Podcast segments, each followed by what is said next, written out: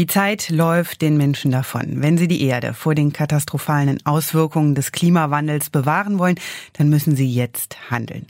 Seit Papst Franziskus 2015 seine Enzyklika Laudato Si veröffentlicht hat, ist das Thema auch in der Mitte der Kirche angekommen. Für den Herbst hat der Papst eine Amazonas-Synode in Rom anberaumt und was die leisten kann. Darüber sprechen wir hier in der nächsten Stunde im Domradio. Ich bin Ina Rotscheid und ich bin nicht alleine. Hier bei mir im Studio sind Weihbischof Rolf Steinhäuser aus Köln und Stefan Jentgens, Geschäftsführer des Lateinamerika-Hilfswerkes Adveniat. Beide waren vor kurzem mit einer Delegation in Ecuador unterwegs und sie haben sich die ganze Problematik vor Ort mal angeschaut. Herzlich willkommen, schön, dass Sie da sind. Grüß Gott. Grüß Gott. Sie waren mit einer ziemlich großen Gruppe unterwegs, um es mal kurz zu nennen, Weihbischof Reinhard Hauke aus Erfurt, Weihbischof Udo Benz aus Mainz, Weihbischof Matthias König aus Paderborn, Weihbischof Rolf Steinhäuser aus Köln, das sind Sie. Sie berichten uns heute von der Reise und noch Mitglieder aus dem Aufsichtsrat von Adveniat. Herr Weihbischof, wenn Sie an diese Reise zurückdenken, was ist Ihnen da am besten in Erinnerung geblieben? Was hat Sie am meisten beeindruckt? War für mich natürlich eine andere Welt. Ich bin das zweite Mal erst in Lateinamerika gewesen. Ich gehöre eben zu der bischöflichen Kommission Adveniat. Und damit das dann nicht nur Akten bleiben, sondern dass das konkrete Gesichter und konkrete Szenen sind, bin ich dann diesmal mitgefahren. Ja, sagen wir mal, wir haben unterschiedliche Regionen von Ecuador besucht diesmal. Wir haben in ganz verschiedenen Klimaverhältnissen gelebt. Wir haben mit ganz unterschiedlichen Menschen gesprochen, mit Leuten, die da vor Ort leben, mit Leuten, die eine hohe Verantwortung für das Land tragen und mit Leuten, die in einer ja, eher reflektierenden Sicht das bewerten und verarbeiten. Es waren eben auch außer dem Aufsichtsrat und den Bischöfen äh, die eigentlichen Fachleute von Adveniat mit an Bord. Das war natürlich für uns gut. Sie wissen ja, man sieht nur, was man weiß oder was man kennt. Und insofern braucht man Menschen, die einem den Blick öffnen, damit man eben nicht aus einer Touristenperspektive das nur anschaut oder aus einer klassisch deutschen Perspektive, sondern dass man einen anderen Zugang hat anschauen und erfahren. Nur dann kann man es richtig erfahren. Das ist das Stichwort. Es geht um die Amazonas-Synode im Herbst. Sie waren im Amazonas. Erzählen Sie uns davon. Sind Zum Glück nicht im Amazonas. Äh, obwohl ich hörte, es sind auch einige Bischöfe über Bord gegangen beim Einbaumfahren. Das ist richtig. Aber das war der Bobonassa, einer der Nebenflüsse, die über verschiedene andere dann in den Amazonas münden. Man darf vielleicht sagen, Amazonien ist ein riesiges Gebiet. Da gehören neun lateinamerikanische Ländern. Ecuador hat nur zwei Prozent dieser Menge, aber im Grunde ist das das Tiefland, was hin zum Atlantik entwässert wird durch den Amazonas und wo gemeinsame Probleme bestehen. Und für all diese Gebiete gibt es kirchlich auch einen Ansprechpartner, ein kirchliches Netzwerk für Panamazonien, REPAP Kurzform. Da werden wir im Laufe der Sendung noch drüber sprechen. Erzählen Sie uns, aber Sie sind tatsächlich mit dem Einbaum gefahren, also mit so langen, schmalen Booten, hörte ich. Sind Sie über die Flüsse gefahren? Ja, aber über einen. Über einen. Ne? Also, das, ist schon eine wackelige Angelegenheit, oder? Das ist sehr kippelig. Und wer, sagen wir mal, äh, nicht das Gleichgewicht und die Übung der Indigenen hat, der muss das schon aufpassen. Es sind also zwei Boote bei uns auch gleich umgekippt. Äh, zwei Bischöfe und äh, zwei Aufsichtsratsmitglieder sind gewässert worden. Das war nicht schlimm, das Wasser ist warm. Piranhas haben wir keine gesehen, Krokodile auch keine. Also insofern war es harmlos. Aber das Wasser kam von oben, das Wasser war im Boot und das Wasser war unter dem Boot. Und deswegen heißt das ja auch Regenwald. Ja. Weil es ja immer regnet. Das heißt, die wurden nicht nur von unten, sondern auch von oben nass. Ja. Das Entscheidende, das Entscheidende beim Einbaumfahren ist, wo man den Schwerpunkt hat. Wenn man den Schwerpunkt tief im Boot hat, dann sitzt man relativ sicher. Mhm. Und das war für unsere Reise, glaube ich, auch ein wichtiger Punkt, den richtigen Schwerpunkt zu setzen. Also wirklich mit den Indigenen ins Gespräch zu kommen und nicht über sie zu reden, sondern mit ihnen. Und mhm. das war eine sehr beeindruckende Erfahrung.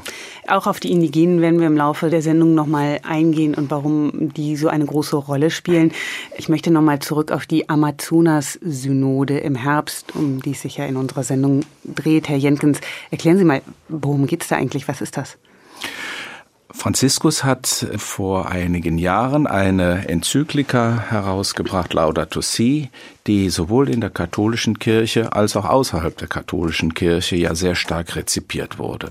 Ich finde ein tolles Ding, weil es die entscheidenden Fragen auf den Punkt bringt. Und Franziskus hat ja mit diesen Inhalten auch bei der Pariser Klimakonferenz ordentlich Eindruck hinterlassen und hat dann aber irgendwann gesagt, es geht nicht nur darum, dass wir einen Beitrag liefern nach außen, sondern dass wir uns überlegen, was denn diese Enzyklika Laudato Si für uns heißt.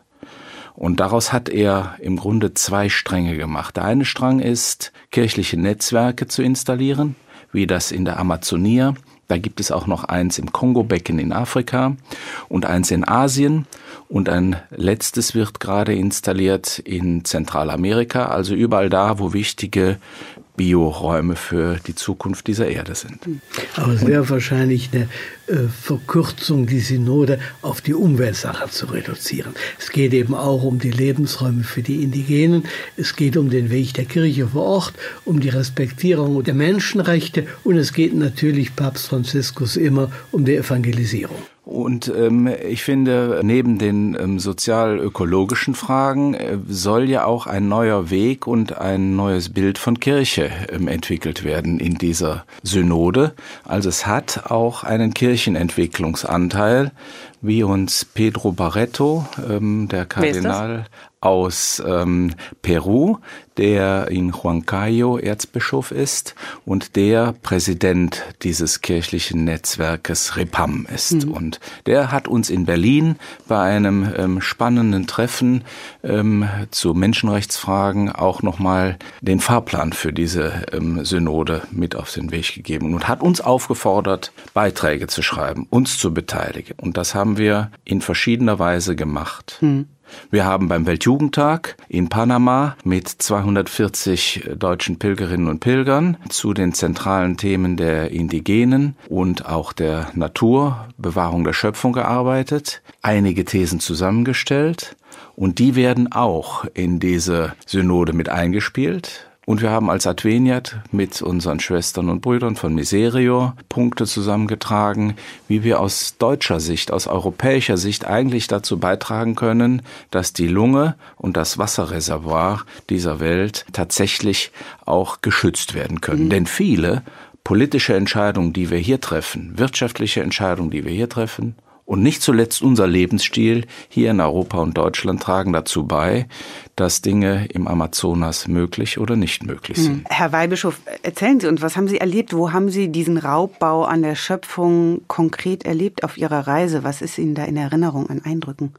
Wir haben erlebt, dass an der, das ist jetzt nicht Amazonasbecken, sondern das war dann an der Pazifikseite Ecuadors, dass die Mangrovenwälder äh, vernichtet worden sind zugunsten von äh, einer sehr intensiv betriebenen Garnelenzucht, äh, von Teichen, äh, wo mit Süß- und, und Salzwasser gearbeitet wird, was für die Garnelenproduktion hilfreich ist, aber was einmal für die Wälder hochproblematisch ist.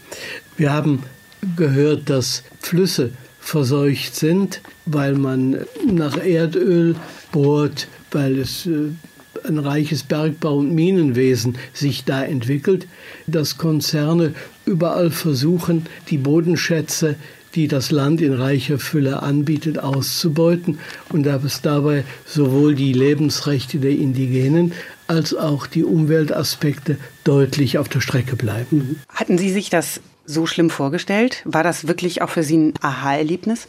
Das ist ja nur bis zum sehr begrenzten Weise anschaulich. Also wenn Sie jetzt riesige Rodungsflächen sehen würden, dann merken Sie, sind Sie unmittelbar, ist der Schaden für Sie evident. Aber sag mal, ob jetzt ein Fluss verseucht ist, das erschließt sich Ihnen nicht in dem Augenblick in der gleichen Weise.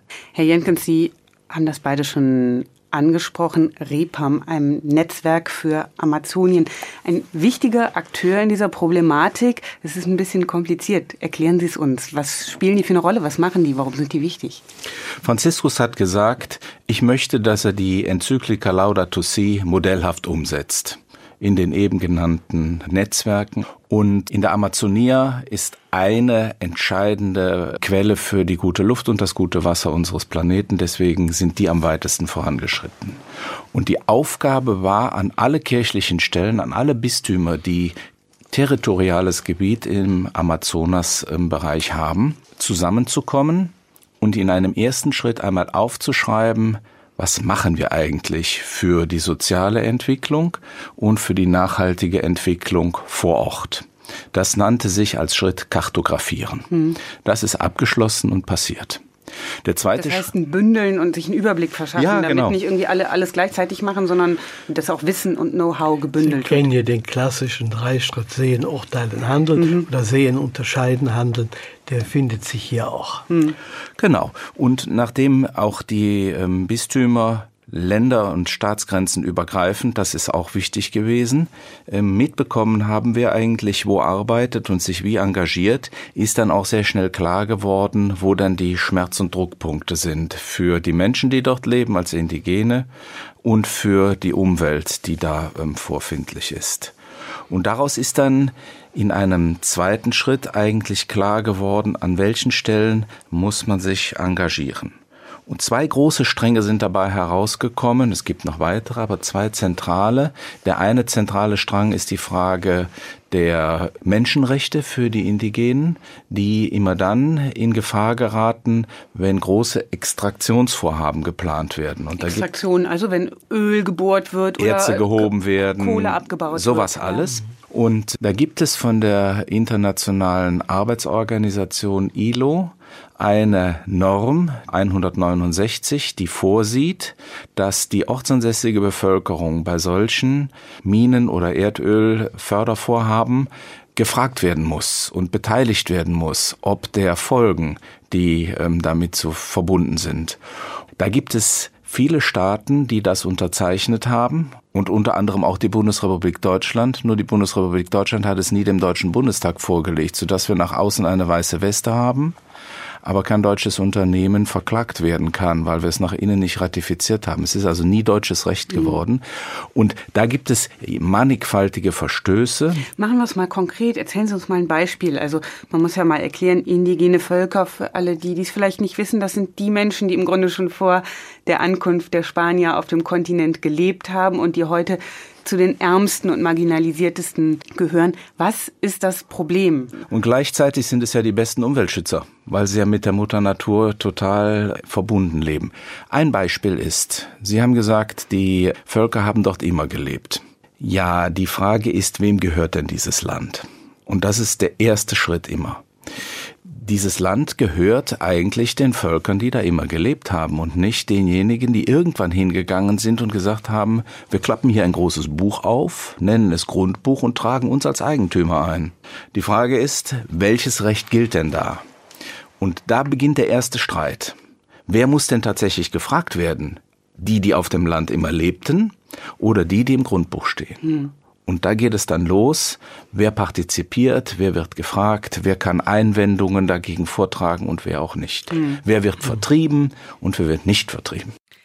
Sie hören das Domradio und hier bei mir im Studio sind Weihbischof Rolf Steinhäuser aus Köln und Stefan Jentgens, der Geschäftsführer von Adveniat. Beide waren in Ecuador unterwegs und es geht um die Amazonas-Synode, die der Papst für den September anberaumt hat. Stefan Jentgen hat gerade schon über die Landproblematik gesprochen, also über die Frage, wem gehört eigentlich das Land? Denen, die da schon immer gelebt haben oder denen, die sich irgendwann mal haben ins Grundbuch eintragen lassen. Weihbischof Steinhäuser, was haben Sie denn da eigentlich auf Ihrer Reise beobachtet? Also mal in den Verfassungen der Länder ist das oft in einer durchaus ausreichenden Weise formuliert, ja, auch der Schutz der Länder und damals die Rechte der Indigenen und so weiter. Aber wenn es konkret wird, wird die Verfassung ignoriert und konkrete andere Ziele werden zu politischen Prioritäten erklärt und werden dann Gesetze erlassen, die im Grunde mit der Verfassung nicht kompatibel sind. Hm. Es ist schwer dagegen anzugehen. Natürlich kann man das auf juristischem Wege. Aber Hintergrund ist zum einen natürlich, wer gibt den Indigenen, wer gibt den kleinen Leuten eine Stimme, wer steht für sie ein und wer steht auf der anderen Seite. Also wenn wir diese multinationalen Konzerne haben natürlich alles Geld und alle Möglichkeiten, da voranzukommen. Gehen Sie davon aus, dass in den Ländern die Korruption eine große Rolle spielt, dann sind die Chancen schlecht. Und sagen wir mal, viele der Indigenen leben natürlich in ganz anderen Kategorien. Für die sind unsere Grenzen eben keine Grenzen, ja, sondern das ist ihr Lebensraum, wo sie fischen, Früchte anbauen oder Kartoffeln oder Getreide oder ähnliches anbauen. Das ist nicht deren Horizont. Ja, und sagen wir, die sind dann bereit, unter Umständen Landrechte abzutreten. Also zum Beispiel haben wir gehört von schwedischen Konzernen, die viel Land aufgekauft haben unter dem Vorwand, die Landwirtschaft nach vorne zu bringen. Nachdem sie das Land hatten, haben sie es alles an die Chinesen verkauft. Und die Chinesen machen dann Bergbauprojekte. Und die laufen dann völlig unabhängig von den Leuten und der Situation die sagen, wir haben das gekauft und es ist unser Recht und wir dürfen das tun. Da kann man dann sich vor Gericht wiedersehen und darum kämpfen. Aber China hat einen immer mehr wachsenden Einfluss in Südamerika und da verdirbt man es sich nicht gerne mit. Mhm. Ja, denn die Regierungen brauchen ja auch immer für ihre, ja auch für ihre Prestigeobjekte schnelles Geld, was sie einsetzen können. Ne? Mit dem anderen kann man kein Geld machen. Und hier sind dann große Geldgeber da, die bereit sind, dann einzusteigen. Es ist ja ein relativ ungleicher Kampf auch. An dem Punkt setzt Kirche an als Stimme für die, die sonst keine haben? Richtig, ja. Also sie gibt denen eine Stimme und vernetzt die Menschen miteinander, setzt Anwälte ein, stellt ihnen ihre Rechtsmittel zur Verfügung. Aber es ist dennoch ein, ein Kampf von ganz ungleichen Partnern. Mhm. Und einer, der sich aber lohnt. Das mhm. zeigt sich auch. Also Repam ist als Netzwerk mit den Anwälten ähm, bis zum Interamerikanischen Gerichtshof für Menschenrechte gegangen nach Washington mhm. und hat dort einige Prozesse durchgesetzt und hat sie auch gewonnen sodass also bestimmte Bergbauvorhaben auch tatsächlich nicht weitergeführt werden konnten. Mhm.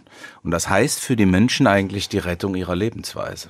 Natürlich, sag mal, ich mache mal eine kritische Anmerkung. Stellen Sie sich mal vor, in ganz Amazonien leben vielleicht 35 Millionen Menschen.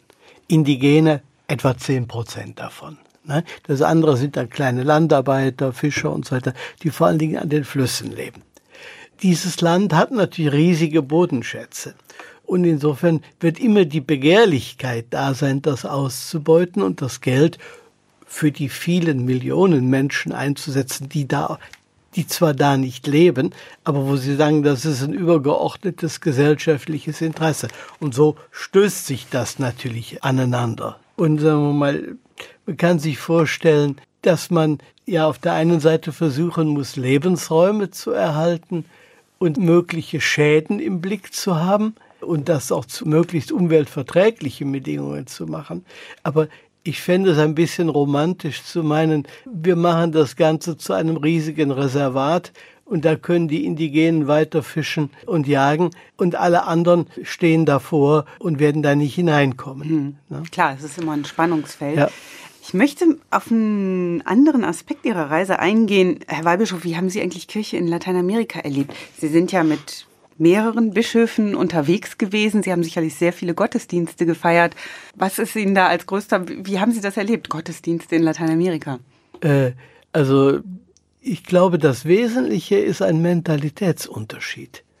Die sind gerne und froh Kirche, die lamentieren nicht. In manchem sind die äußeren Bedingungen ganz ähnlich. Wir waren im apostolischen Vikariat Puyo, das ist in Amazonien, da in Ecuador.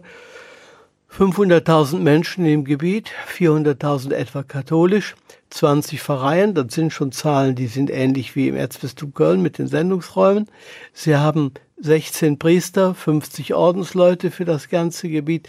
Da haben wir dramatisch mehr, aber bei uns ist eine ganz andere Mentalität da. Also wir haben das Problem, die Schwierigkeiten mit dem Kleinerwerden, für die ist alles nach vorne offen und die Möglichkeit Zukunft zu gestalten, die sie gerne aufnehmen. Die haben durchaus ein klares Problembewusstsein. Ne? Das heißt jetzt nicht, die finden alles großartig, wie es bei ihnen läuft, aber sie sind weit weg von der Larmoyance der deutschen Kirche. Sie haben das ja gerade schon angesprochen. Das ist ja tatsächlich ein, ein, Problem in Lateinamerika. Da sind einfach Gemeinden flächenmäßig so viel größer. Distanzen sind länger. Transportmittel sind unter Umständen schlechter. Also es gibt Gemeinden, da kommt vielleicht jedes Jahr mal ein Priester vorbei, weil es sonst keiner schafft. Wie gehen die da mit dem Problem um? Was haben Sie da von Ihren Kollegen erfahren? Also sagen wir, der, der Bischof sagt, ja, von meinen 20 Vereinen habe ich 16 nicht, habe ich äh, vier nicht mit Priestern besetzt, aber ich hatte nicht den Eindruck, dass er darüber verzweifelte, ja, sondern das sind oft kleine Gemeinschaften von Ordensschwestern, da sind Katechisten und Katechistinnen, die da in den Weg gehen mit einer hohen Selbstverantwortung, die werden von den vorhandenen Priestern und Ordensleuten geschult, begleitet, ausgebildet. Also mal so wie bei uns Laien im pastoralen Dienst, also bezahlte Hauptamtliche, äh, gibt es da praktisch überhaupt keine. Herr Jenkins, das ist ja eines der zentralen Themen von Adveniat. Wie unterstützen Sie diese Gemeinden? Wie versuchen Sie zu helfen, dass diese Gemeinden trotzdem lebendig bleiben, auch wenn da das Personal vielleicht knapp wird? Oder auch Distanzen einfach unglaublich groß sind, dass da keiner jede Woche vorbeikommen kann. Kirche braucht einen Ort, Kirche braucht Mobilität und Kirche braucht Menschen. Und als erstes ähm, ist es vielen Gruppierungen, die auf dem Land leben, Menschengruppen, wichtig, einen Ort zu haben, wo sie sich treffen können. Das sind dann manchmal die einfachen Garagenkirchen, die Franziskus ähm, bei Zeiten auch benannt hat. Einfach vier Wände und ein Dach obendrauf. Und in dieser Betonboden, Wellblechdach, ne? Ja, genau. Erlebt, ja. ja, genau. Und die ganz einfachen Mittel sind aber wichtig, ähm, dass sich Leute treffen können. Sie treffen sich, um Glauben zu feiern. Sie treffen sich im gleichen Raum, die politischen Geschäfte der Gemeinde zu regeln. Sie treffen sich im gleichen Raum mit ihren Kindern, um ähm, Schule zu halten und ähm, etwas zu lernen, meist in Schichten, vormittags, nachmittags, abends die Erwachsenen. Dafür ist Kirche alles da, die Kapelle da, also wirklich ein Raum für Entwicklung. Das Zweite ist, man muss Distanzen überbrücken und deswegen gibt es ähm, Boote, Autos, manchmal Tiere und Esel, Pferde, die ähm, angeschafft werden müssen. Das heißt, Ihre Dann, Hilfe sieht konkret auch so aus, dass es mal ein Dach für eine Kirche ist oder ein Auto für einen Priester, der sonst irgendwie nicht wegkommt. Genau so ist das. Mhm. Und das sind dann einfache Fahrzeuge, die geländegängig sein müssen und die werden auch zu günstigen Konditionen eingekauft. Ähm, aber da muss Kirche dann bei den Menschen sein. Mhm. Und immer dann, wenn der Pfarrer oder gar der Bischof gerade nicht da sein kann, tragen die Laien die Verantwortung. Mhm. Und die Laien, das ist der wahre Schatz der Kirche Lateinamerikas, um es nochmal genauer zu sagen, die Frauen sind der wahre Schatz Lateinamerikas. Die übernehmen die Verantwortung für alle kirchlichen Aktivitäten vor Ort. Mhm. Und Adveniat bildet diese Menschen aus, unterstützt sie, begleitet sie, ermutigt sie, gibt Arbeitsmaterialien, so dass man auch über ähm, die Ausbildung in theologischen und religiösen Fragen ähm, gut arbeiten kann. Das ist so das Spektrum, wofür Adveniat im Grunde steht. Hm. Ist diese Stärkung der Laien, das, was Sie jetzt alles erwähnt haben, ist es im Grunde das, wo es hier mit uns auch hingeht, über kurz oder lang? Oder ist das nicht so einfach übertragbar? Wenn ich ehrlich bin und in Lateinamerika unterwegs bin, denke ich auf diesen Transfer. Und ich meine, die Chance der kirchlichen Hilfswerke, die weltweit engagiert sind, ist Lernbrücke zu sein. Hm. Also die Erfahrungen von anders gewordener und anders gegründeter und anders ausgestatteter Kirche nach Deutschland, nach Europa zu bringen, ist total spannend. Und ich meine, wenn wir unterwegs sind mit Adveniat-Gruppen, dann lernen viele Leute, wie Kirche auch anders sein kann. Und ich hoffe, dass einiges davon hier ankommt. Also ich würde nicht formulieren, die Kirche bei uns müsste amazonisiert werden. äh, aber das öffnet schon den Blick für eine andere Wirklichkeit, den wir so nicht haben. Und äh, relativiert unsere eigenen Probleme dramatisch, ohne dass wir sie negieren. Ja, also man muss die Dinge, unsere Situation ernst nehmen. Und sagen wir mal, wie wir der Kirche in Amazonien zu billigen, ihren Weg zu gehen, wird sicher die deutsche Kirche auch einen eigenen Weg gehen müssen und kann jetzt nicht einfach sich mit der Situation da vergleichen. Aber das ist für mich auch so ein, ein Resultat solcher Fahrten wie mit Adveniat. das weitet den Blick ungemein für andere Situationen und andere Lösungsansätze. Und man hat schon den Eindruck, die sind nicht weniger Kirche als wir. Die sind es gerne mit einem selbstverständlichen guten Lebensgefühl. Manches kommt einem sehr vertraut vor, ja. Also da wird auch der Rosenkranz gebetet. Da gibt es auch die eucharistische Anbetung da gibt es auch die alten Frauen, die beten und alles. Aber es gibt eben auch ganz vieles andere und äh, die stellen sich den Problemen, die die Menschen vor Ort haben. Mhm. Also da ist Kirche, glaube ich, das ist vielleicht ein wichtiger Unterschied, nicht einfach eine religiöse Sonderwelt, sondern die Probleme der Menschen vor Ort sind die Probleme der Kirche. Und bei uns habe ich den Eindruck, das läuft manches doch sehr anders. Ne? Mhm. Also wir beschäftigen uns mit unseren Dingen, mit unserer Bestandswahrung, unseren Institutionen.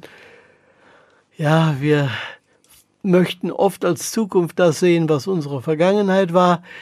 Da habe ich den Eindruck, das ist da sehr anders. Bei mir im Studio sind Stefan Jentgens von Adveniat und Weihbischof Rolf Steinhäuser aus Köln. Beide waren in Ecuador unterwegs, in einem Land, wo Kirche ein bisschen anders als hierzulande funktioniert.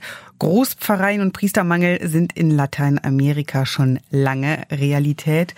Auch in Ecuador gibt es zum Beispiel Gemeinden, wo vielleicht nur jedes Jahr ein Priester vorbeikommt, weil die Entfernungen so groß sind und Wegstrecken so beschwerlich sind. Darüber haben wir gerade schon gesprochen. Weihbischof Steinmeiser, mich würde mal interessieren, wie funktioniert denn das konkret, wenn kein Priester da ist? Also wie machen die das mit der heiligen Kommunion, wenn jemand stirbt, wenn jemand getauft wird? Wie wird dieses Problem in der Praxis gelöst? Was haben Sie da beobachtet? Also ich weiß nicht, ob es in dem Bereich Gemeinden gibt, wo nur einmal im Jahr ein Priester ist. Die haben natürlich auch überschaubarere Einheiten. Äh, natürlich kann es da Ansiedlungen geben, wo Menschen leben, wo dann wirklich nur einmal im Jahr eine heilige Messe stattfindet oder so. Ja, vieles geht so. Also ich sag mal, Leichen kann man nicht in Kühlhäuser bringen, die müssen begraben werden, wenn die Menschen gestorben sind. Mhm. Und das muss die Gemeinde vor Ort tun. Und da gibt es sicher Menschen, die dafür die Verantwortung übernehmen, die das auch im Einverständnis und im Auftrag des Bischofs tun.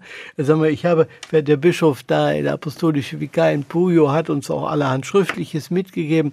Da sah man dann also, äh, auf seinen Reisen dahin hat er auch viel gefirmt und getauft und zur Erstkommunion geführt, aber die warten sicher nicht in jeder Hinsicht, bis der Bischof kommt, ne? sondern es gibt da sicher auch einen guten Alltag, wo ganz viel selber gemacht wird. Hm. Also auf jeden Fall die Ausrichtung am Wort Gottes, das Miteinander beten, das Füreinander eintreten, das einer einander im Leben begleiten, das findet so statt. Und ich glaube, das ist kein Zufall, dass dieser Kirchenentwicklungsteil in der Amazonas-Synode eine Rolle spielt.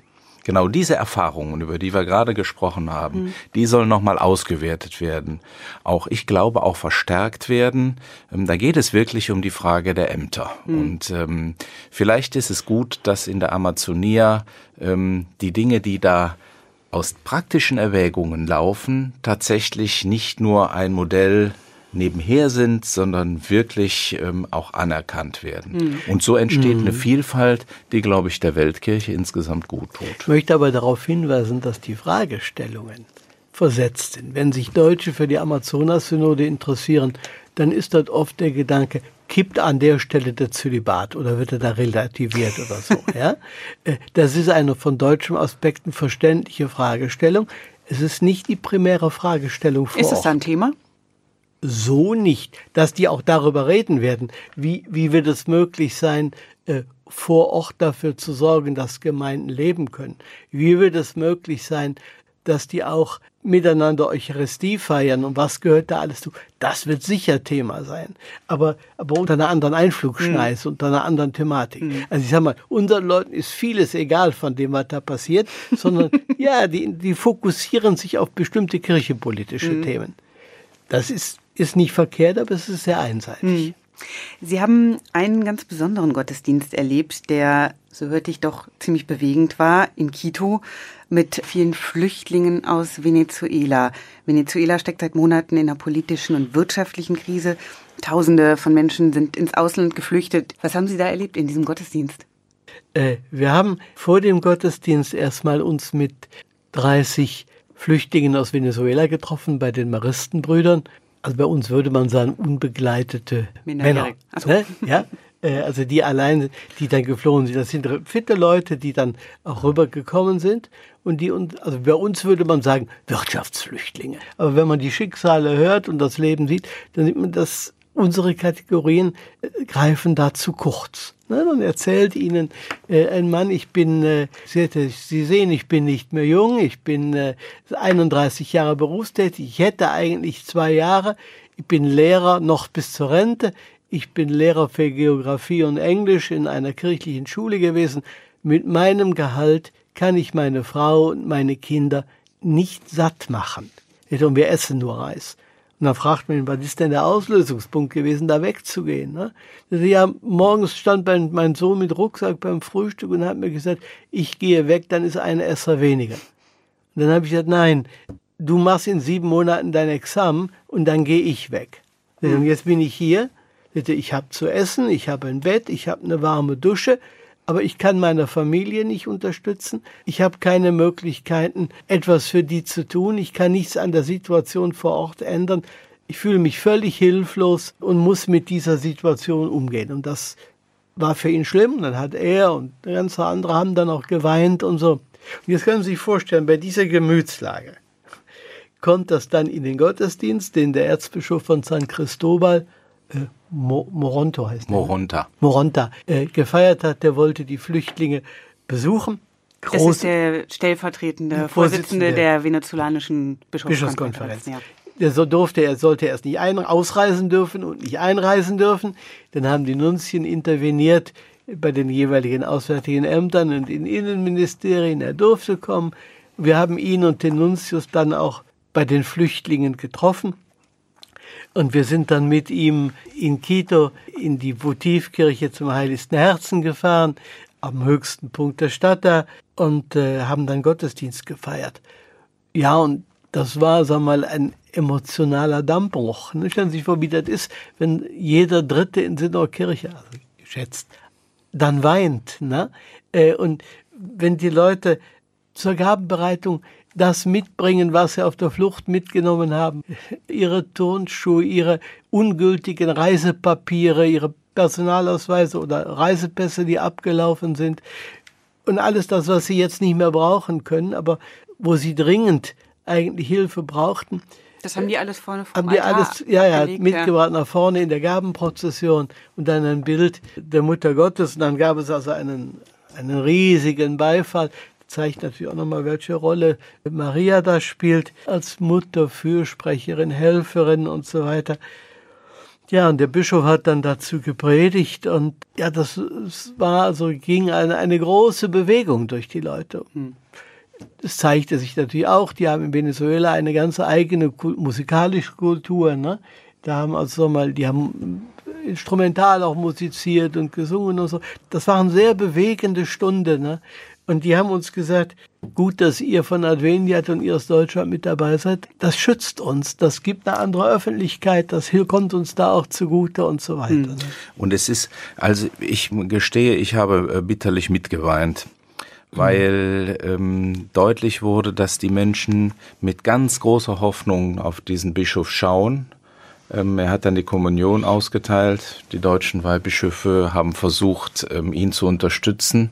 Ich glaube, sie waren fast eine Zeit lang arbeitslos in der Situation des Kommunionausteilens. Die wollten alle zu ihrem Bischof. Mhm. Die wollten von ihm das Brot der Hoffnung bekommen. Mhm.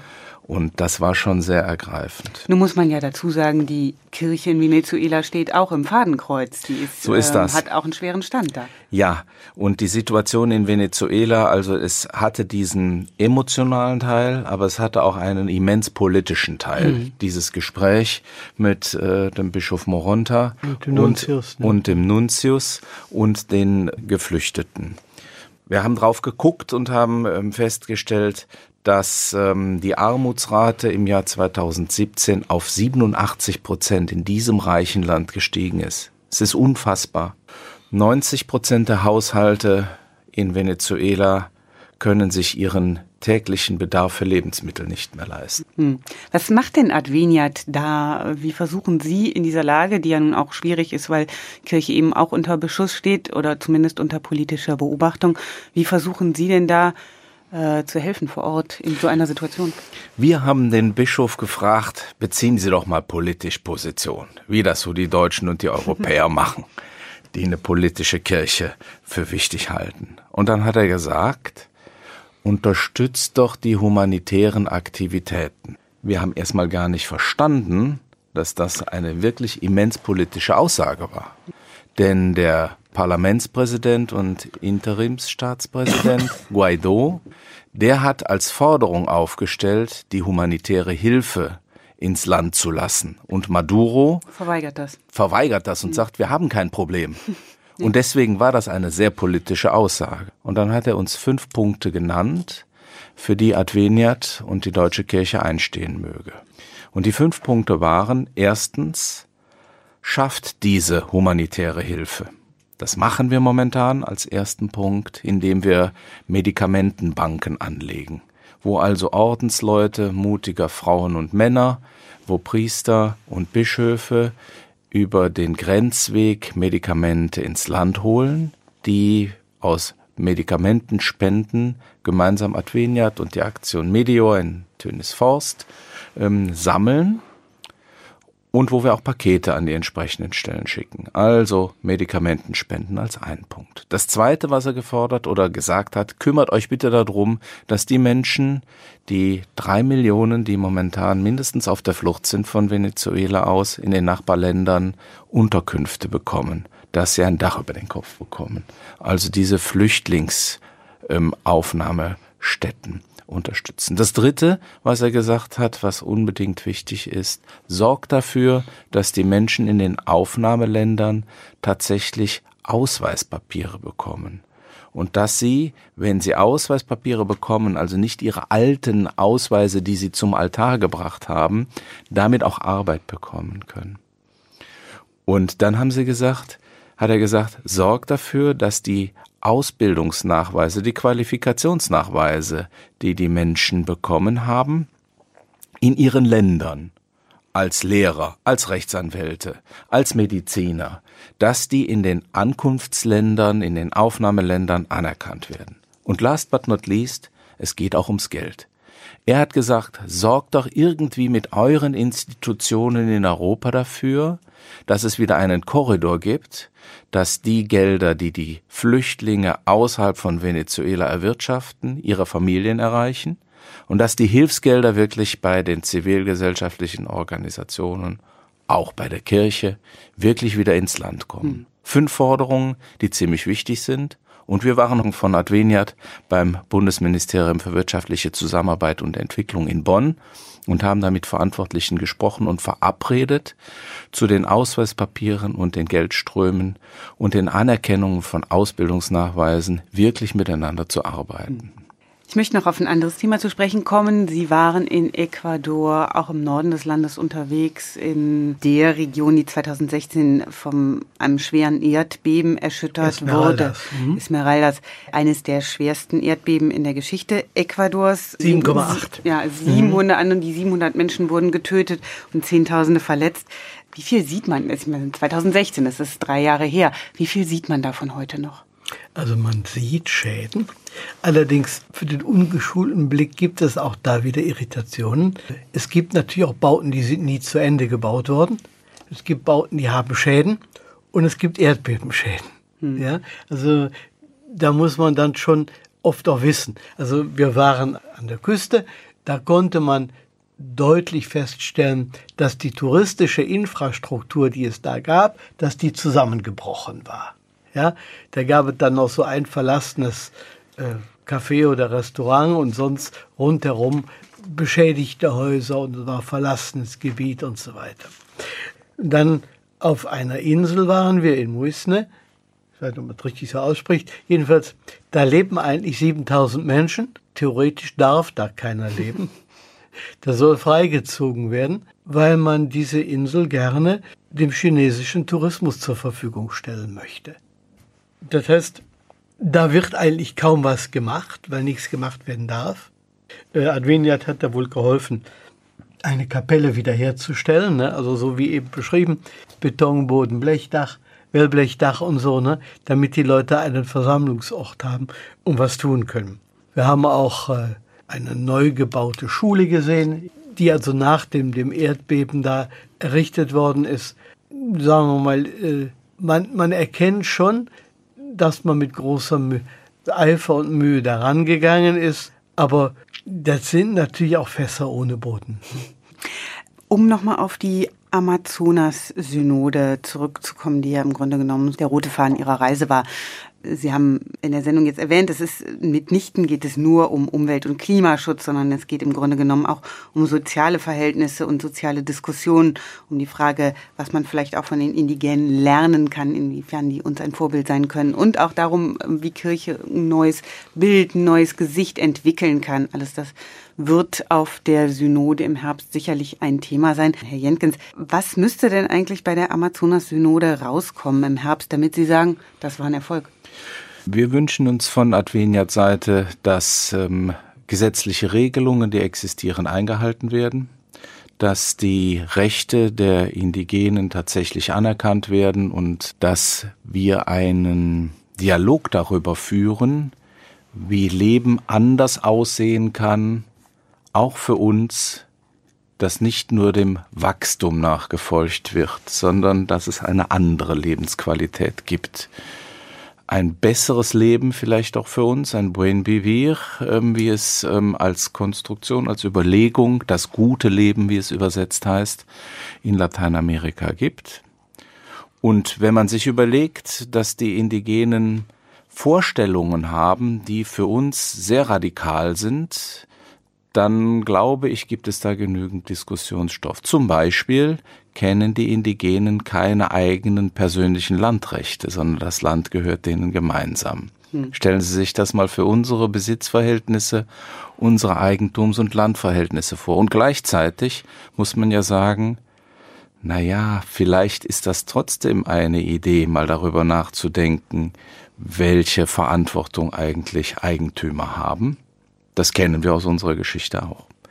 Und das Zweite ist, dass Indigene nur das aus der Natur herausnehmen, was sie auch wieder zurückgeben und was sie wirklich zum Leben brauchen.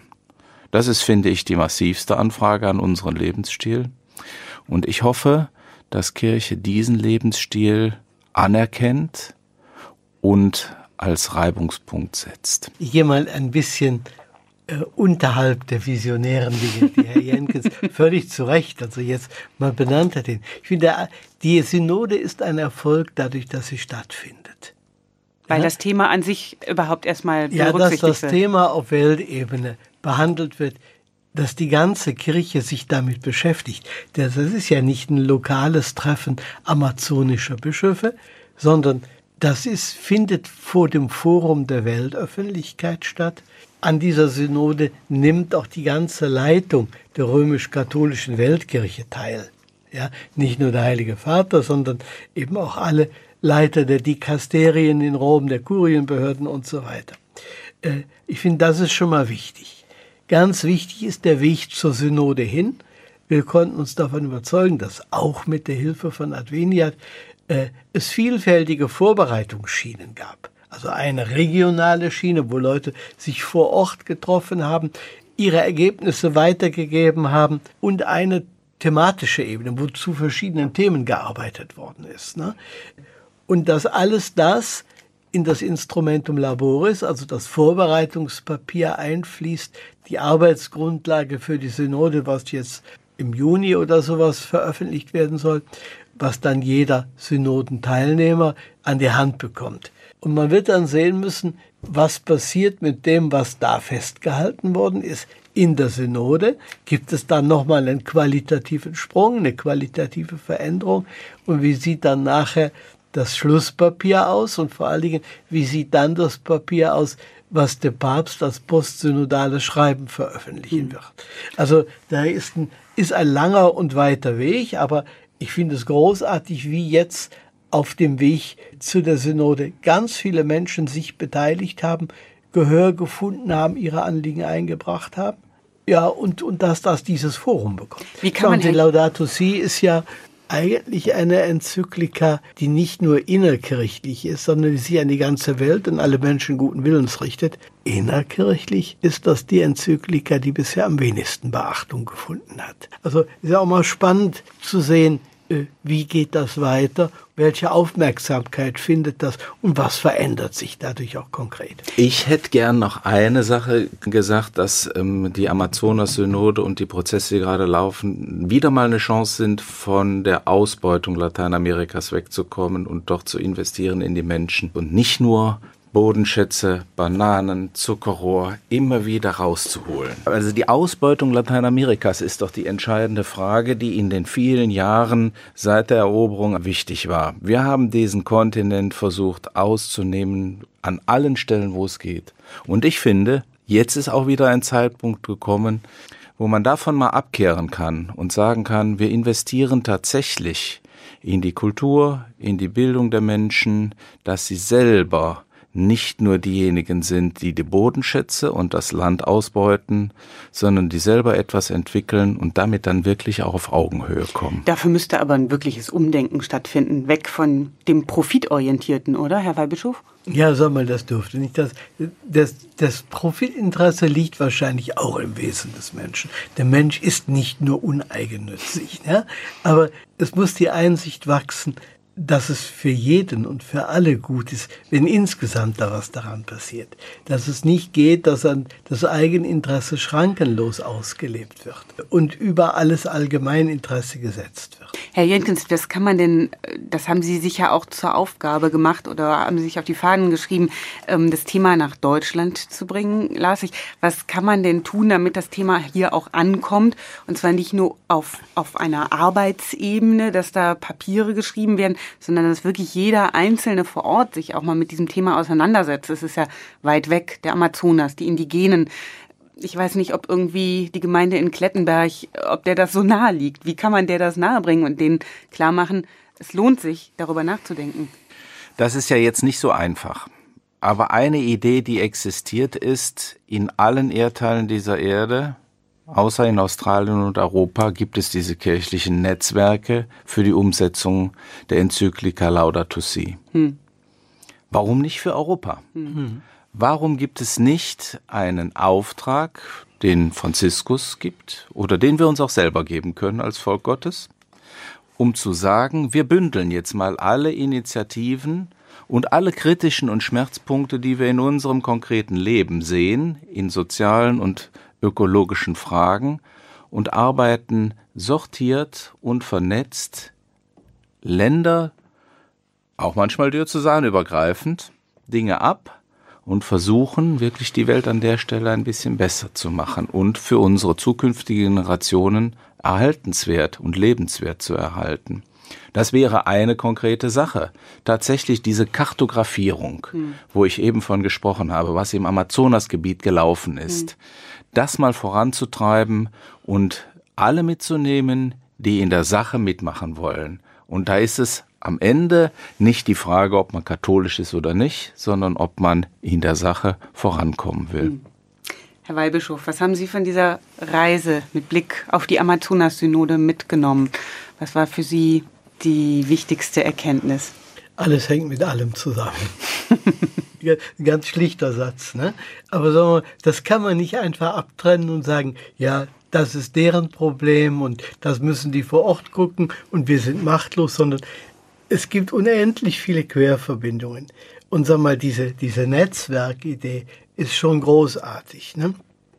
Und dass das jetzt nicht nur Länderbündnisse sind oder Regierungsbündnisse, sondern dass da jeder seinen Platz drin finden kann und, und da sich engagieren kann und seinen Weg finden kann.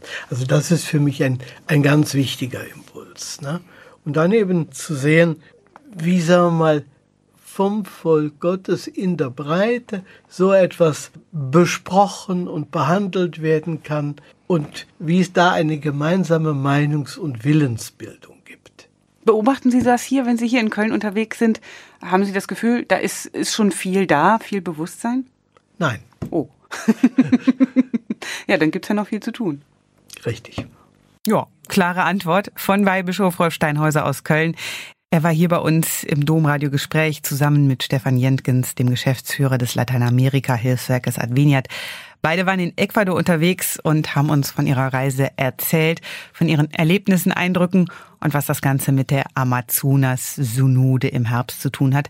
Nachhören können Sie die Sendung wie immer bei uns im Internet unter domradio.de slash Kopfhörer mit OE.